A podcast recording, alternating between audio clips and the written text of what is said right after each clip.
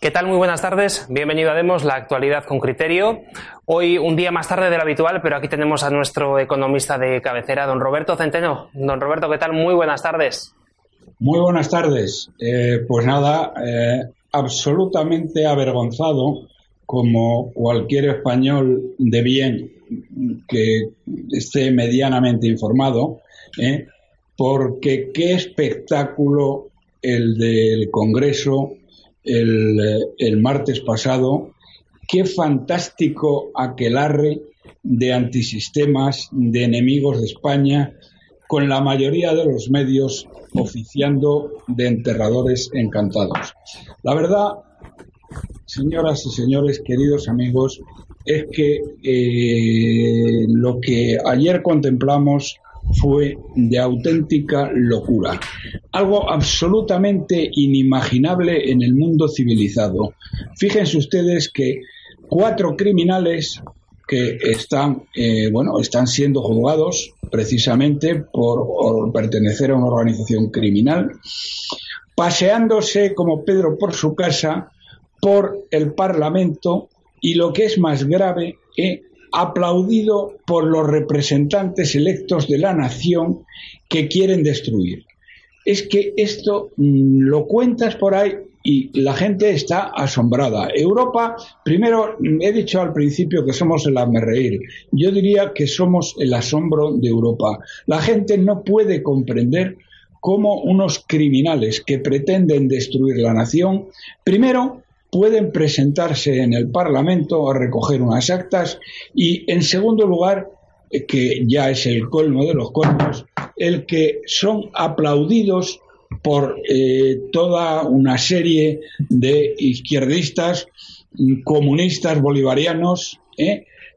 y filoterroristas de,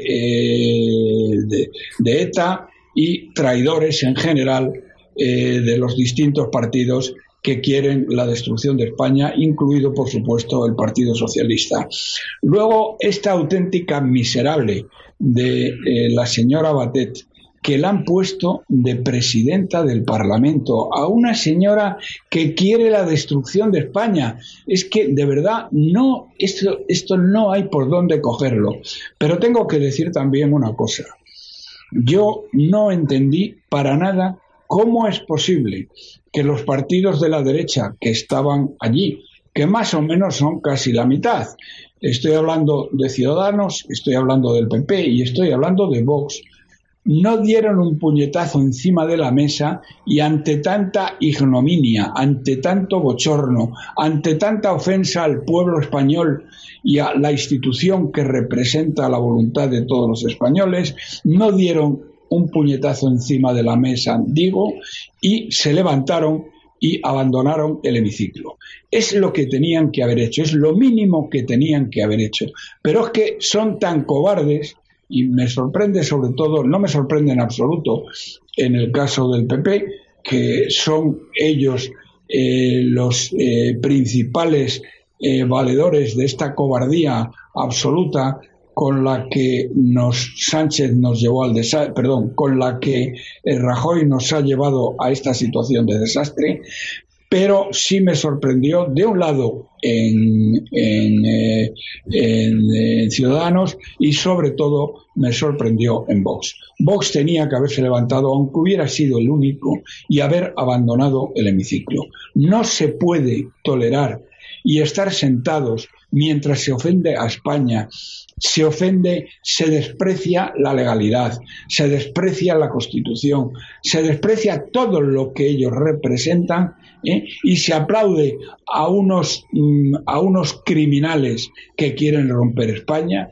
¿eh? porque es de auténtica locura. Era para que los encerraran a todos en el manicomio. Y sin embargo, Roberto, disculpa un segundo que te interrumpa, pero hubo un detalle además el pasado martes en este en esta constitución de las Cortes cuando se acerca el eh, Oriol Junqueras al que será probablemente con casi toda probabilidad el, otra vez presidente del gobierno, Sánchez, y le dice tenemos que hablar. O sea, ¿cómo? Bueno, eso es que ya no tiene, es que han perdido todo. Eh, esto es, efectivamente, eso es uno de los temas que ha señalado la prensa, pero que es es lo mismo, es más de lo mismo. Es decir, lo que tenemos es a un, a un miserable, a un guerra civilista, a un ignorante, pero que lo único que le importa es el gobierno y está dispuesto a vender a su propia madre con tal de conseguirlo, ¿eh? que está permitiendo algo, ¿eh? porque al fin y al cabo, la señora Batet, que es una miserable ¿eh? separatista, enemiga de España, que esté ahí es debido a que Sánchez la ha puesto, no es porque ella haya hecho ningún mérito especial. Pero fíjense que a pesar de todo, eh, ayer eh, lo comentaba, eh, no, el martes mismo lo comentaba con César Vidal en el programa de La Voz que hago con él, cómo mm, todo esto proviene de que, bueno, de que dentro de las canalladas inauditas que nos ha hecho el señor Rajoy, que fue votado para otra cosa completamente distinta, una de ellas, el fondo del asunto de todo lo que, de, todo lo que vimos este martes, de todo este bochorno, de toda esta desvergüenza, de todo este insulto a España, el que la señora Batet permitiera el que se hicieran juramentos ¿eh? Eh, que, eh, bueno, que, son contrarios a la ley, contrarios a la Constitución, que se hablara de presos políticos, que se votara por la República cuando España no es una república, es que es de una desvergüenza que ya no tiene ningún límite. El único límite que esto hubiera tenido era que la derecha en pleno, en bloque, se hubiera levantado y hubiera abandonado el hemiciclo. Esto además, señoras y señores, hubiera tenido un impacto internacional impresionante y hubiera deslegitimado total y absolutamente a Sánchez. ¿Por qué coño no lo hicieron? Yo de verdad no lo entiendo. Pero vuelvo a lo que estaba diciendo.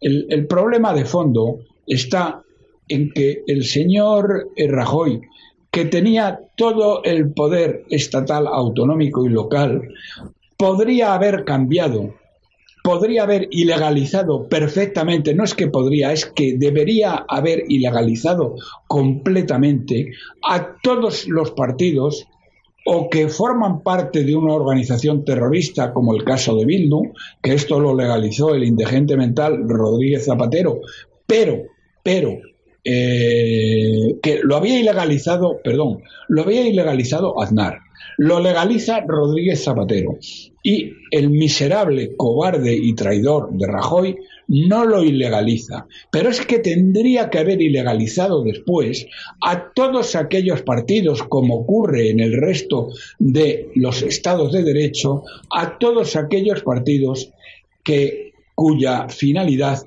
es la destrucción de la nación.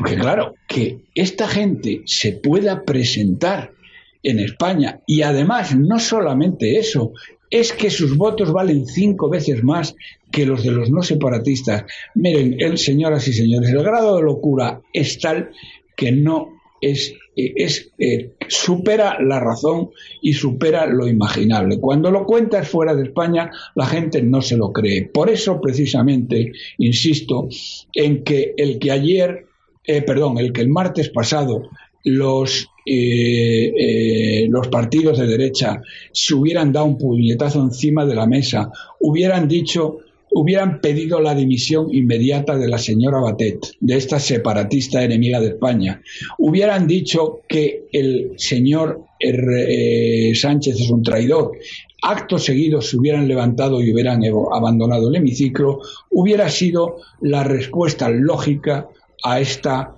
a esta infamia que descalifica completamente al Parlamento como representante de la, digamos, de la vida nacional y eh, la institución que representa, se supone, eh, a España y a los españoles.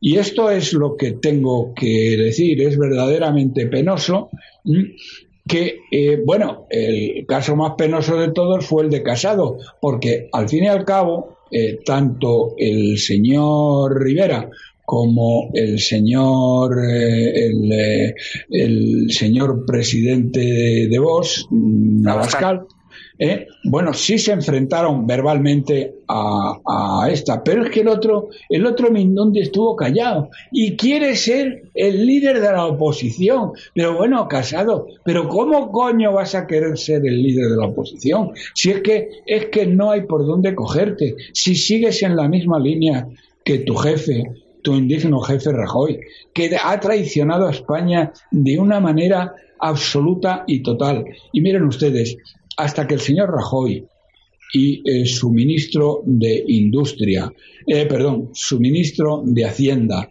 no se sienten en el banquillo por haber financiado el golpe de Estado de Cataluña, porque es que financiaron el golpe de Estado de Cataluña. ¿eh? No se sienten en el banquillo, esto no empezará a entrar en vidas de solución. Nos espera no solo en lo económico, como decía Bloomberg, sino en todo lo demás, nos esperan, señores y señores, un largo y oscuro valle de sombras. Porque fíjense, yo comparaba mm, el otro día eh, lo que había sucedido eh, a lo que había su a febrero del año 36 con el Frente Popular, pero me aclaraba César Vidal que a pesar de todo en el pucherazo de febrero del año 36, los partidos que ganaron, básicamente el Partido Socialista y el Partido Comunista, en ningún momento se plantearon ni de lejos la destrucción de la nación española, como se está planteando ahora. Es decir, que es lo mismo, pero peor. Es decir, pretenden destruir a media España, que eso también lo pretendían el Partido Socialista y Partido Comunista en febrero del 36, y fíjense ustedes cómo acabó, pero, sin embargo, no pretendían de ninguna manera, se planteaba siquiera la destrucción de la nación española como se ha planteado el martes pasado increíble e inaudito.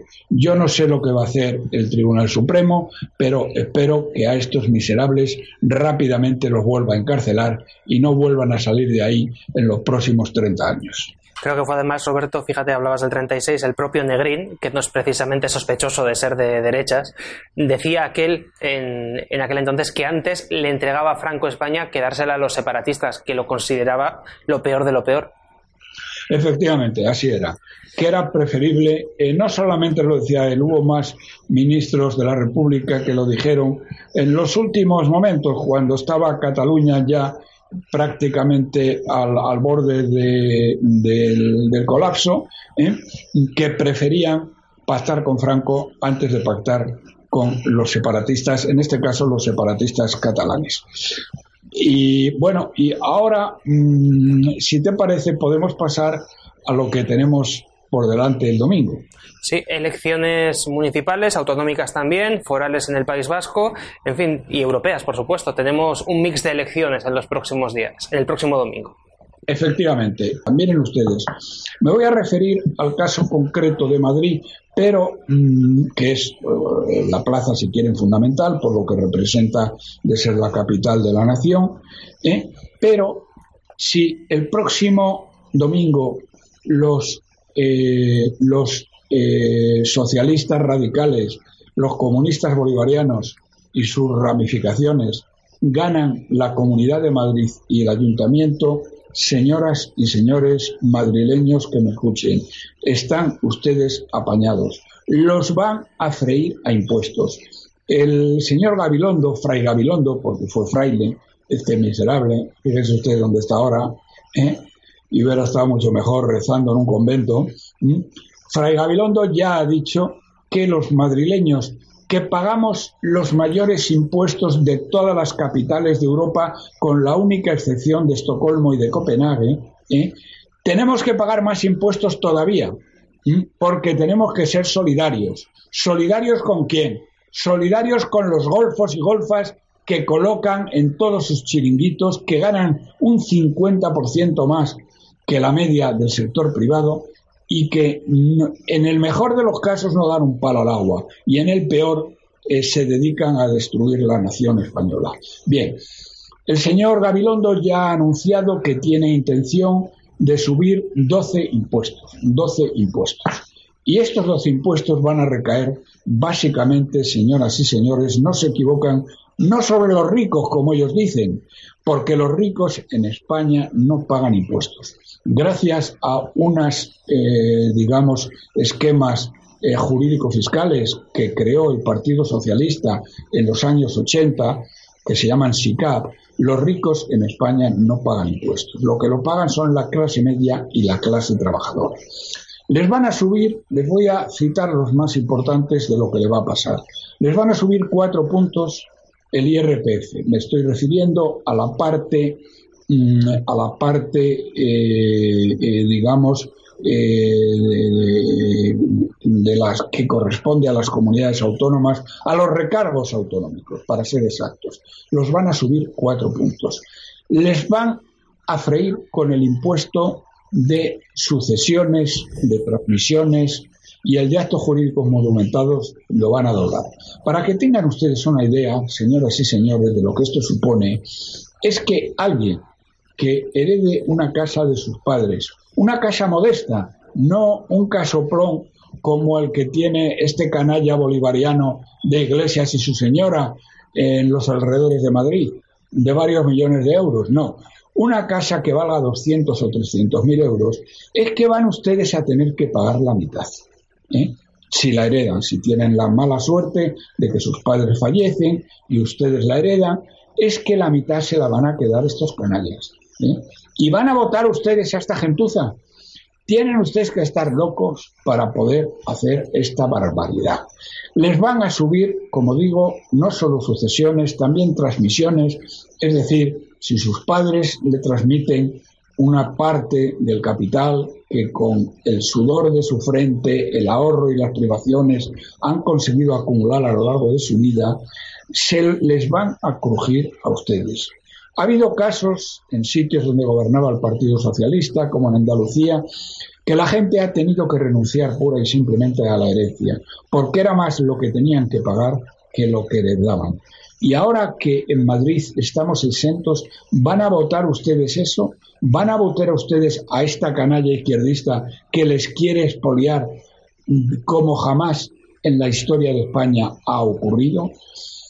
Bueno, y señores eh, pensionistas que se han dejado engañar por Sánchez, que les dijo que les iba a blindar las pensiones, sepan ustedes, señoras y señores pensionistas, que un 42% de ustedes ha votado al Partido Socialista y le ha dado la victoria, mm, que están pensando ya, eh, bueno, de momento, de momento, señoras y señores, ya han dicho en Bruselas que eh, esta cantidad del IRPF que le sube, no, perdón, del, del, IPC que le suben, se la van a dejar de subir. Pero eso no es lo grave, porque es que en el IRPF, señores pensionistas, les van a quitar a ustedes, no les van a subir exactamente los tipos, pero les van a quitar todas las deducciones que tenían por familia numerosa, por haber comprado una casa, por mil y una cosas, con lo cual les va a subir a ustedes varios puntos, señores pensionistas, les van a subir varios puntos lo que pagan por IRPF.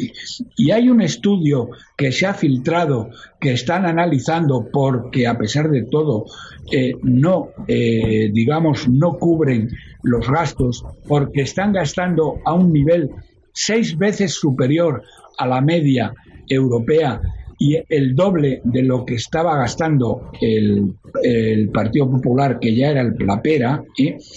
Eh, están pensando un cambio del sistema de pensiones en las cuales se le baja a ustedes la pensión en un 20%.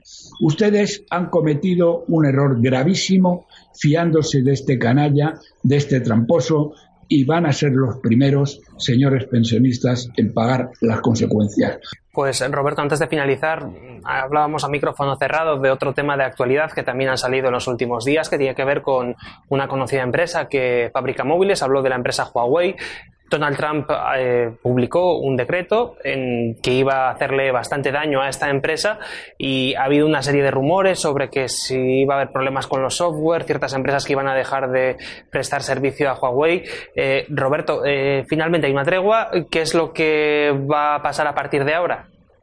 Bueno, lo que va a pasar no lo sé, dependerá de muchas cosas, eh, dependerá de la propia Huawei, pero dependerá sobre todo de la negociación comercial que está teniendo eh, Estados Unidos con China y que al final, al final los chinos van a tener que aceptar porque no pueden seguir en esta posición. Miren ustedes, para que tengan ustedes una idea de por qué el señor Trump, al que acusan de loco, de bueno, eh, de todas las mayores barbaridades, con el señor Obama, el blandito de Obama, eh, los chinos, eh, los productos chinos en Estados Unidos se grababan con un 2% de arancel. Los productos norteamericanos en China se grababan con un 10% de arancel. Ustedes comprenderán que esto era insostenible, porque claro, el déficit comercial de Estados Unidos con China era brutal. Bien, esto es lo primero que van a tener que arreglar y que por algún tipo de razón yo pensaba que el tema estaba solucionado, pero no lo está y eh, tendrán que dar el brazo a torcer. Y por otro lado, Huawei, dentro de que es una parte de esta negociación, eh, Huawei ha sido todo el software de Huawei estaba siendo utilizado por los servicios de inteligencia chinos para espiar al mundo mundial. Es decir, que a través de Huawei ellos tenían un control de la gente, de las personas, de lo que hacían, de lo que no hacían, absolutamente impresionante. Y esto es, entiendan, inaceptable. Evidentemente, si esto no se arregla, le van a quitar el acceso a Google, le van a quitar el acceso a toda eh, una serie de soportes que son esenciales en un teléfono móvil y Huawei lo va a pasar muy mal por muy competitivo que sea con otros teléfonos móviles. Pero mm, lo que no puede ser es esta tomadura de pelo de China y ya el colmo de los colmos que utilice un arma como es los teléfonos móviles para espiar al resto del mundo, que es lo que estaba ocurriendo con Huawei. Pues con este apunte cerramos el programa. Roberto, como siempre, muchísimas gracias por habernos atendido y la semana que viene volvemos a estar, ya será el miércoles, en tu día habitual en Demos Televisión. Muy bien, pues nada, muchísimas gracias. El próximo miércoles, a la vista de quien haya ganado, les diré las medidas que deben ustedes tomar eh, de inmediato con su dinero. ¿eh? que puede porque eh, con Sánchez acabamos en un corralito igual, exactamente igual que acabaron en Grecia. Pero de eso hablaremos el próxima, la próxima semana. Pues con esta píldora cerramos el programa de hoy. Lo dicho, Roberto, muchísimas gracias y hasta la semana que viene. Hasta la semana que viene. Nosotros cerramos aquí este espacio. Recuerda que si quieres colaborar con Demos Televisión, tienes aquí abajo un enlace de Patreon en el que puedes contribuir para que este proyecto siga adelante. Y antes de finalizar, te recuerdo también nuestra página web, elcrítico.org, el periódico que nuestros compañeros José Luis y María Ángeles eh, llevan todos los días. Un trabajo excepcional el que están haciendo con artículos muy, muy interesantes y que te recomendamos. Mañana a las 9 volvemos con más criterios. Que seas feliz y que tengas muy buena noche.